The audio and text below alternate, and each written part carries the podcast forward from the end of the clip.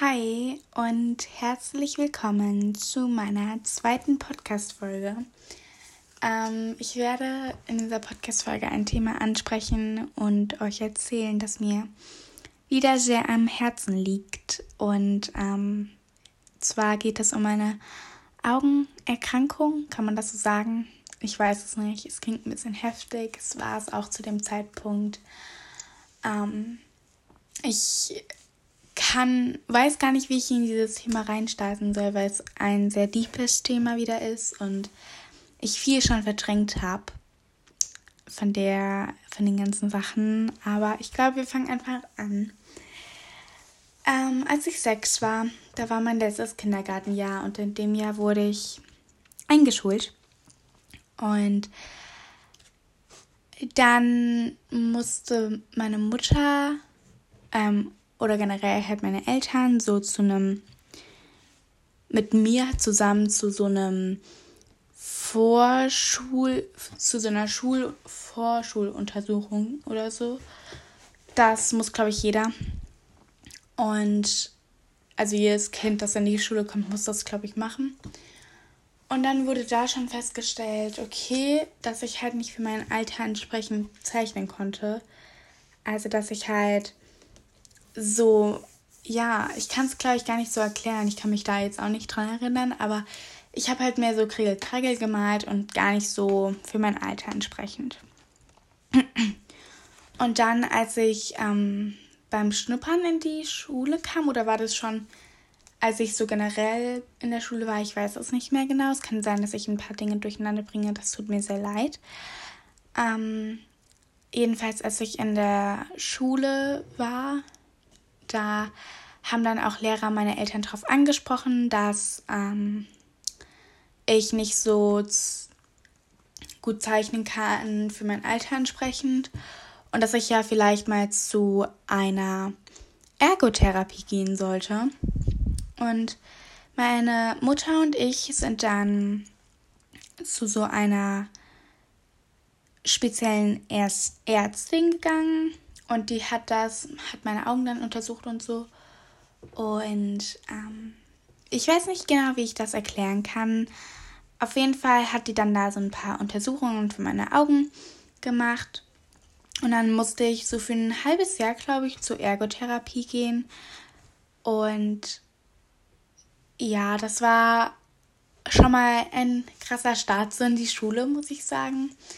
Weil ich die ganze Zeit halt so, ich hatte halt keine, keinen ruhigen Schulstart, so wie viele, viele andere. Und dann war es tatsächlich so, dass ich dann, dass dann festgestellt wurde, ähm, dass ich eine Schwierigkeit habe, also dass ich eine Schwierigkeit habe mit meiner Hand- und Augenkoordination das hatte halt auch das ähm, Zeichnen nicht in mein Alter entsprechend, sag ich mal, auch geklärt. Ich weiß nicht, ob das vor der Ergotherapie gewesen ist oder danach. Und genau, ich weiß nicht, ob ich schon gesagt habe, dass die Ergotherapie ungefähr ein halbes Jahr ging. Und das war sehr anstrengend für mich, weil ich da echt wöchentlich hin musste. Und nach einem halben Jahr ist, wurde dann ungefähr festgestellt, dass ich unter einer Konvergenzinsuffizienz leidete. Ich weiß nicht, ob das nach dem halben Jahr war oder schon dabei irgendwie bei der Ergotherapie festgestellt wurde. Auf jeden Fall, vielleicht kannst du damit nichts anfangen, aber Konvergenzinsuffizienz heißt so viel, dass die Augen wir Menschen haben ja für gewöhnlich zwei Augen und die sehen ja zwei Bilder. Und im Gehirn, das Gehirn macht sozusagen das in ein Bild. Also das verschmelzt dann die zwei Bilder, die man sieht mit den zwei Augen, in ein Bild. Das bedeutet, eigentlich würden wir zwei Bilder, äh, zwei Bäume sehen, aber das Gehirn macht es zu einem Baum. Und das war halt bei mir nicht der Fall, weil mein Gehirn das halt nicht so gemacht hat. Und dadurch hatte ich halt diese Konvergenzinsuffizienz und zum Beispiel, ich kann euch noch ein Beispiel liefern. Ich zum Beispiel, ich hatte große Probleme mit meinem, mit dem B zu erkennen, egal ob groß oder klein, weil ganz oft habe ich halt bei dem B nur einen Strich gesehen oder wenn es ein kleines B halt nur diesen einen Kreis oder wenn es ein großes B war, es kann alles gewesen sein, so keine Ahnung, die Kreise auf, den, auf der anderen Seite. So, ich habe halt nie das richtige B gesehen. Und das hat mir auch großen Nachteil in der Schule ähm, natürlich gemacht, weil die Lehrer haben zwar was erklärt und ich konnte es sehen, aber ich konnte es dadurch nicht gut umsetzen, weil wenn mir etwas erklärt wurde und ich es gezeigt bekommen habe, konnte ich es durch diese Konvergenzinsuffizienz nicht umsetzen. Das bedeutet, meine Schulzeit war bisher nicht so ein Zuckerschlecken. Und dann musste ich für mindestens ein Dreivierteljahr, ich glaube, vielleicht kann es auch länger gewesen sein, aber mindestens ein Dreivierteljahr musste ich dann zu einer, zu einem, sorry, Konvergenztraining, wo dann meine Augen trainiert wurden. Und ich musste dann da jede Woche freitags hin, vor allem freitags voll der doofe Tag, echt. Da hat man gerade so genug von der Woche. So, es war schon anstrengend genug. Und dann nochmal freitags hin, war echt kein Zuckerschlecken. Und ich musste dann auch immer mit, mit meiner Mutter meistens ähm, zu Hause dann auch immer Augenübungen machen. Zum Beispiel gab es mal einen roten Stift und einen grünen Stift. Der rote Stift, ich kann das jetzt nicht so gut erklären, aber der rote Stift war halt vorne zum Beispiel. Und den hat man halt vor seinen Augen gehabt und der andere ist hinter der Hand, der andere Stift ist hinter der Hand, wo der rote Stift war und dann hat man halt immer abwechselnd auf den roten geschaut, dann hat man ähm, drei, zwei grüne gesehen, zwei grüne Stifte und dann, wenn man auf den grünen geschaut hat, zwei rote Stifte, das könnt ihr mal ausprobieren. Das ist, ähm, das ist, glaube ich, so die Übung, die mir am meisten so in meinem Kopf geblieben ist. Weil ich war, und dann habe ich aber auch ganz oft so Zettel bekommen, wo ich dann irgendwie sagen musste, was da steht oder so. Also so typisch Augenarzt eigentlich. Und es war auf jeden Fall keine leichte Zeit, weil das alles halt wirklich in meiner Grundschulzeit war. Und dazwischen bin ich auf am Anfang der zweiten Klasse auf eine Montessori-Schule gewechselt. Das war die beste Entscheidung meines Lebens oder die meine Eltern für mein Leben getroffen haben. Wirklich, ich bin so dankbar, dass ich da hingegangen bin. Und das war wirklich so eine gute Entscheidung. Und als dann alles, ja, dann als das Konvergenztraining dann zu Ende war, hat man dann einen großen, großen Unterschied gesehen, was ich alles geleistet habe in dieser ganzen Zeit. Es waren so viele harte Wochen, harte Tage. Ich ich kann mich an so viele Mental Breakdowns erinnern. Wirklich, das war nicht leicht. Für, weder für mich noch für meine Eltern, weil ich, ich appreciate wirklich alles, was sie in dieser Zeit mit mir durchgemacht haben. Ich glaube, das ist auch nicht zu vergessen, dass ich so oft geweint habe und die einfach mich immer wieder so aufgerappelt haben.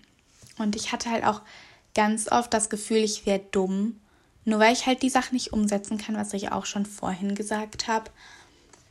Und dann war das Konvergenztraining abgeschlossen so und dann, ja, ich würde sagen, Ende des Schuljahres oder nicht Ende, vielleicht Mitte, Ende des Schuljahres kamen dann Lehrer zu oder eine Lehrerin auf meine Eltern zu und haben gesagt, dass sie sich vielleicht mal, ähm, ich musste nicht, aber ähm, die soll, haben gesagt, dass meine Eltern sich vielleicht mal überlegen sollten, ob ich wiederholen will.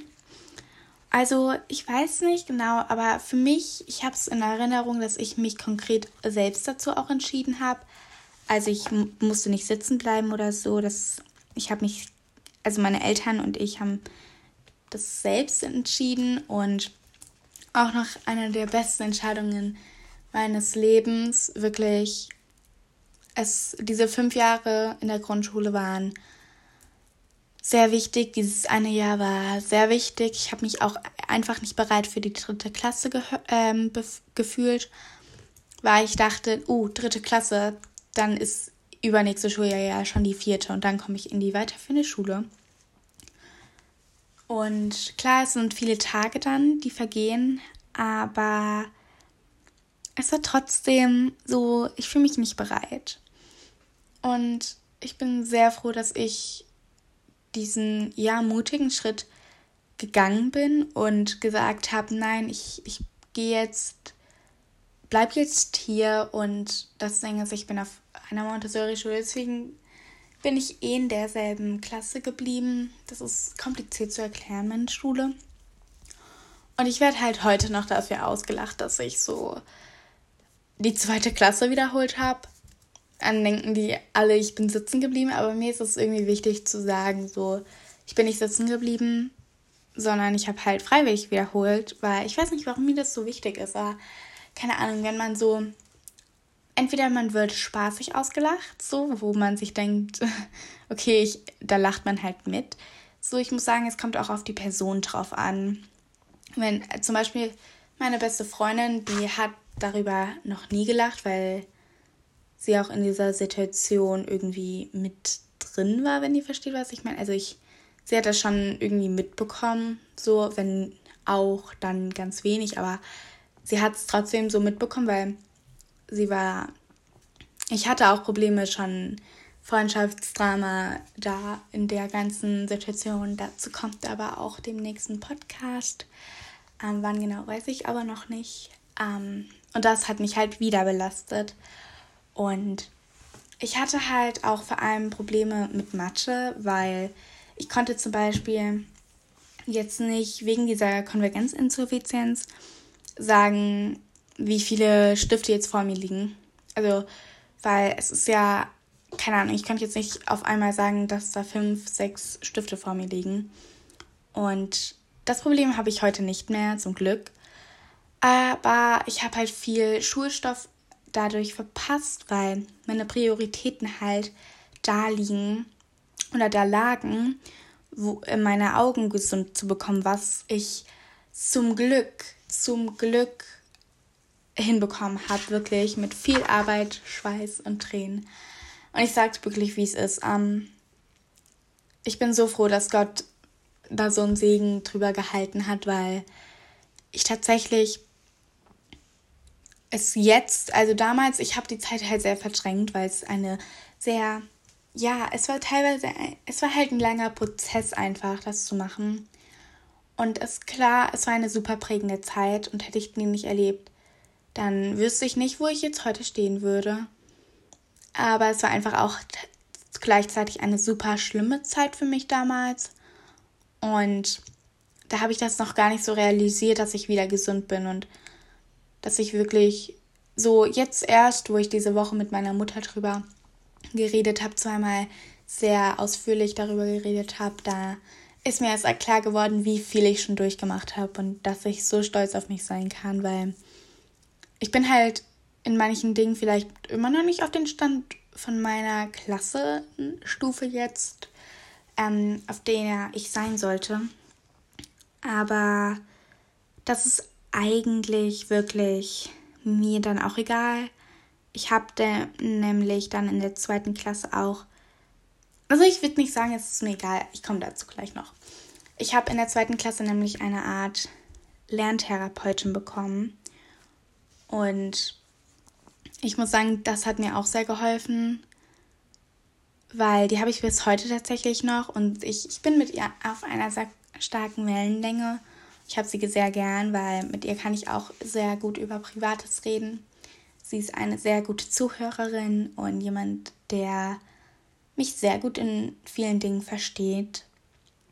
Und mit ihr lerne ich ganz oft und durch sie kann ich dann auch Dinge noch viel besser erklären äh, verstehen, nicht erklären.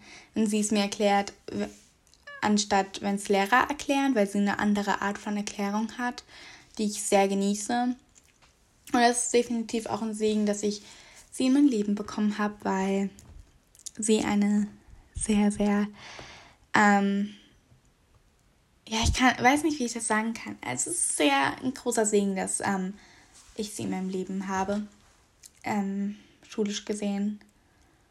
Und es war, ich habe dann auch, das habe ich vergessen vorhin zu sagen, ich habe auch eine, bei, neben der Ergotherapie war ich in so einer Art Nachhilfe, wo man dann nochmal den Stoff nochmal besser erklärt bekommen hat. Das war keine Nachhilfe so im Sinne von Nachhilfe. Es war, es ist kompliziert zu erklären, weil ich will den Namen jetzt nicht sagen, wo ich halt war. Und deswegen ist es sehr kompliziert zu erklären, aber so, damit es verständlich ist, nenne ich es einfach Nachhilfe. Und dadurch wurde es mir halt wieder zu viel mit den Ergo ähm. Nee, mit der Ergotherapie, sorry.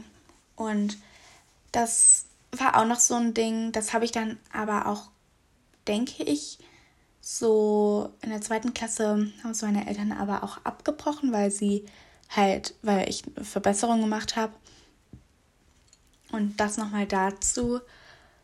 Und es ist wirklich so krass, was für einen Fortschritt ich gemacht habe. Und deswegen, es war ein Prozess, es war ein langer Prozess, der angedauert hat, der wirklich viel Energie, viele Nerven, viel Schweiß, viel Tränen, bla bla bla gekostet hat. Aber ich habe da rausgefunden. Und ich habe es ja schon vorher gesagt, wenn ich das nicht durchgemacht hätte, wüsste ich nicht, wo ich heute stehen würde. Weil es wirklich so eine prägende Zeit war, auch wenn sie so schlimm war.